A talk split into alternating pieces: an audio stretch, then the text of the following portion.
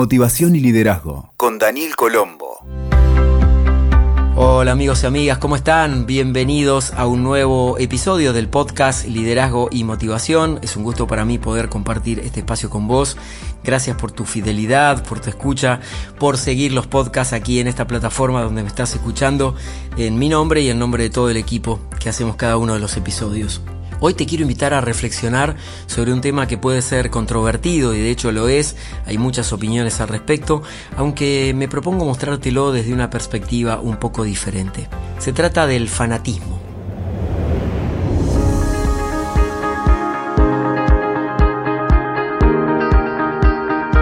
El extremismo y el fanatismo son temas de interés para muchas personas y se trata a veces de un problema creciente ya que cada vez más personas parecen adoptar creencias que son inamovibles que nacen de sus profundas convicciones y de por sí quiero aclarar de antemano que esto no tiene nada de malo y resulta saludable que cada uno pueda tener su opinión y su posición. Sin embargo, la dificultad aparece cuando algún tipo de estas personas suele creer que todo el mundo tiene que seguir sus posturas e ideologías sin discutirlas, que es la única posición posible y por eso no le importan los métodos que utilizan con tal de conseguirlo o al menos pensar que tienen poder para influir en la mente de las demás personas. Estoy seguro que vos, yo, incluso todos los que estamos escuchando, asistimos a discusiones acaloradas sobre puntos de vista totalmente opuestos en determinados temas y sabemos también el tipo de emociones que se despiertan en estos casos. No es lo mismo ser un fan de algo, palabra que de paso proviene del inglés fanatic, que es caer en el fanatismo ciego. El fanatismo en extremo llevado a cualquier aspecto, desde un equipo de fútbol, los gustos personales, las preferencias ideológicas o posiciones cerradas que no permiten incorporar otras miradas del mundo circundante, tienen por lo general un profundo impacto negativo en las personas y especialmente en la convivencia, ya que se genera un estado de tensión permanente, de desconfianza y hasta de agresividad frente a quienes tienen otras perspectivas. Quiero contarte algunos detalles que se han investigado acerca de cómo funciona el cerebro de los fanáticos. Odiar, el odio, parece ser el sentimiento que aparece más fácilmente cuando se asumen posturas radicales que no dan espacio a la expresión divergente de las demás personas. Es por esto por lo que muchas veces es difícil hacer las paces con las personas que piensan de una forma muy diferente a la tuya, ya que pueden ponerse en pie de guerra si son estos fanáticos acérrimos y lo que produce claramente un enfrentamiento como el de dos esgrimistas intentando ver quién gana con su espada. Y este tema se ha hecho más frecuente en la sociedad actual debido, por ejemplo, a Internet y las redes sociales que viralizan y potencian las posturas radicalizadas en cualquier aspecto. La agresión, la burla y el acoso cibernético se amparan muchas veces en el anonimato de estas plataformas. Para las neurociencias, sentir pasión es algo que resulta positivo y saludable. El punto límite es cuando se convierte en una obsesión que se descontrola. Y ahí empieza lo que entendemos por fanatismo extremo. El fanatismo es la adhesión a una causa en forma total, sin discernimiento de qué puede estar bien o qué puede estar mal o qué daño se puede producir al ejercerlo. Los neurocientíficos han concluido que hay algunos mecanismos comunes en las personas ultrafanáticas, independientemente del contexto, la cultura, la educación, la raza o el lugar del mundo. Los primeros indicios dicen que la dopamina, que es uno de los neurotransmisores del cerebro, puede tener un papel importante en el proceso del fanatismo por su función de activadora del centro del placer. Lo que han descubierto es que las neuronas se activan con mucha más potencia cuanto más inesperada pueda resultar una recompensa a recibir. Y en el caso del fanatismo extremo, el propio hecho de la adrenalina que les produce la discusión o el querer imponerse por sobre la opinión diferente de otras personas e incluso el hecho de mantenerse firmes y no dar el brazo a torcer es interpretado como una pequeña victoria interior. Al vivir este tipo de experiencias, el cerebro adopta esas recompensas y las quiere repetir casi adictivamente por el nivel de satisfacción que les produce, aunque el fanático no alcance a registrar el impacto negativo que sus acciones o lo que dice pudiesen producir en las demás personas. Y a su vez, los psicólogos de la conducta que estudian los comportamientos extremos radicalizados sugieren que a una persona de este tipo, los fanáticos extremos, le resulta ser más fácil ser fanático de algo y luego pasar a otra causa, a otra cosa, que pasar del modo fanático al modo tolerante. Por eso, por ejemplo, se pueden cambiar de líderes o de ideología o de personas a quienes obedecen sin problema, aunque difícilmente se abran a trabajar el aspecto de la tolerancia y la convivencia en armonía con quienes opinan diferente.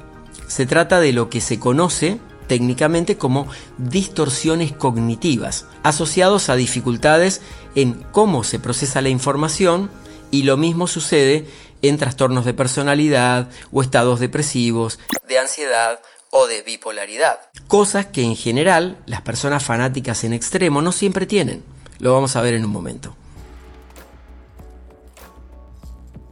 En otra perspectiva del fanatismo, y ya yéndonos a otro extremo, que es el del terrorismo, o lo llamado, el llamado terrorismo, el experto español José San Martín Esplugues, que es autor del libro El terrorista, es catedrático en la Universidad de Valencia, afirma que es muy común en las personas que hacen uso de la violencia para conseguir sus fines, que piensen dicotómicamente que todo es blanco o negro y esto produce una división del mundo entre nosotros y ellos a quienes hay que atacar. Y este catedrático afirma que hay otra distorsión asociada que es, él habla, habla de los terroristas, ¿sí? Que se percibe el terrorista a sí mismo como víctima por cualquier motivo que siente que debe defender. Por eso es frecuente escuchar cómo justifican sus acciones violentas como una autodefensa que traslada esa responsabilidad a los demás, es decir, los ellos, la otra parte, los que no piensan como esa persona que asume esa postura radical, a quienes perciben como subhumanos. Esta es la dinámica psicológica que explica este catedrático en su libro El terrorista. Ahora, toda rigidez, en cualquier tipo de personas, claro está, tiene un alto costo, porque la dificultad de poder entender y convivir con puntos de vista opuestos se llama rigidez cognitiva, relacionada también con sobrevalorar afectiva y emocionalmente sus creencias, ya sean creencias adquiridas por la propia convicción o inducidas mediante la propaganda, el reclutamiento, eh, los regalos, eh, la sensación de pertenecer a una causa, cueste lo que cueste. Y la persona fanática en extremo vive en una intensidad emocional muy alta. Por eso estallan si se los contradicen, se ciegan y no perciben a las demás personas con su mismo nivel. Desaparece el rasgo de la empatía y se reduce a los demás prácticamente, según dicen los psicólogos, a la condición de una cosa con la que no se pueden identificar porque lo ven como que es algo tan distinto a ellos que no lo pueden conciliar internamente. Por eso es que aparece así el menosprecio a las etnias, a las minorías o a todo aquel que no concuerde absolutamente dentro de ese esquema rígido de pensamiento que tienen las personas fanáticas radicales. Y para ir finalizando nuestro podcast de hoy, te quiero entregar tres ideas para convivir con fanáticos y no morir en el intento, como decimos habitualmente. Como las personas radicalizadas en sus ideas no suelen presentar trastornos mentales como psicopatías o esquizofrenia, como ha explicado el psicólogo español que te mencionaba antes, pueden socializar sin inconvenientes con sus pares, con gente que piensa igual. Los fanatismos arraigados se suelen adquirir a través de la cultura, los círculos de amistades y en muchos casos desde que se nace, por el entorno que teníamos. Por eso es que se les hace muy difícil poder convivir, dialogar y empatizar con personas que piensen muy distinto a ellos. Entonces, ¿qué se puede hacer para convivir con una persona fanática en extremo? Estas tres ideas que te dejo pueden ser útiles. Siempre prácticas, como vos sabes que a mí me gusta. La primera es trabajar en el aprendizaje alternativo basado en la neuroplasticidad, que es la capacidad del cerebro de adaptarse y entrenarse en adquirir nuevos comportamientos. Esto funcionaría solo si la persona fanática toma conciencia y quiere hacerlo. Hay casos de convivientes en una familia que conozco donde se han elaborado de esta forma la conducta radicalizada y, sin abandonarla, han podido encontrar un equilibrio para aprender a respetar las posturas opuestas, simplemente con entenderlas sin exaltarse, lo que no implica justificarlas. Y ese ya es un gran paso. El segundo punto, la segunda idea es que para quien convive con este tipo de personas es importante que entiendas que su comportamiento posiblemente no vaya a cambiar. Por lo que si esa persona es importante para vos, es un vínculo valioso, habrá que aceptar la situación, trabajar tu aceptación. Una herramienta que te sugiero y que resulta útil en estos casos es la de establecer formalmente algunas reglas de convivencia entre las distintas partes para armonizar lo máximo posible los momentos de fanatismo con precisamente una sana convivencia.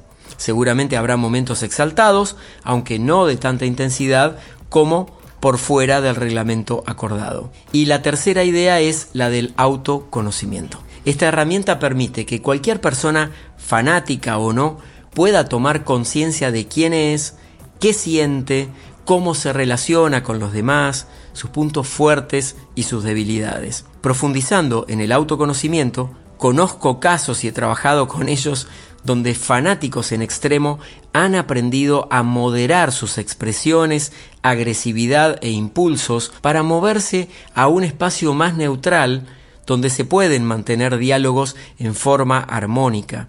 Esto no significa dejar de pensar como uno piensa, simplemente es aprender a convivir con un otro que piensa distinto. Y en este punto, la ayuda de los psicoterapeutas y entrenarse en técnicas de comunicación asertiva, de empatía y de feedback también ayudan en esta maduración psicoemocional de todas las personas involucradas y en el tiempo se pueden lograr muy buenos resultados. Muchas gracias por acompañarme en este nuevo episodio. Es un episodio de un tema que nos invita siempre a la reflexión, el tema de los fanáticos en extremo y qué nos pasa a nosotros también cuando nos ponemos en esas mismas posiciones, ¿verdad? Porque fanáticos hay de un lado, del otro, de arriba, de abajo, de acuerdo a la mirada que tengamos cada uno de nosotros. ¿Qué tal si empezamos a practicar alguna de estas cosas para empezar a entender, no necesariamente justificar, las posiciones que sean diferentes a las nuestras? Probablemente empecemos a vivir un poco más tranquilos y podamos entendernos mejor. Te agradezco mucho por escuchar este nuevo episodio. Te invito a suscribirte en esta plataforma donde me estás escuchando. Así te avisamos de los nuevos episodios. Gracias por acompañarme una vez más. Nos escuchamos pronto. Escuchaste Motivación y Liderazgo con Daniel Colombo. WeToker. Sumamos las partes.